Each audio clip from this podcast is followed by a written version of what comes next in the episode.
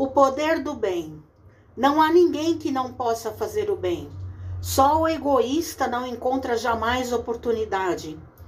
Bastará estar em relação com os outros homens para encontrar ocasião de fazer o bem. E cada dia da vida dá oportunidade a qualquer que não esteja cego pelo egoísmo.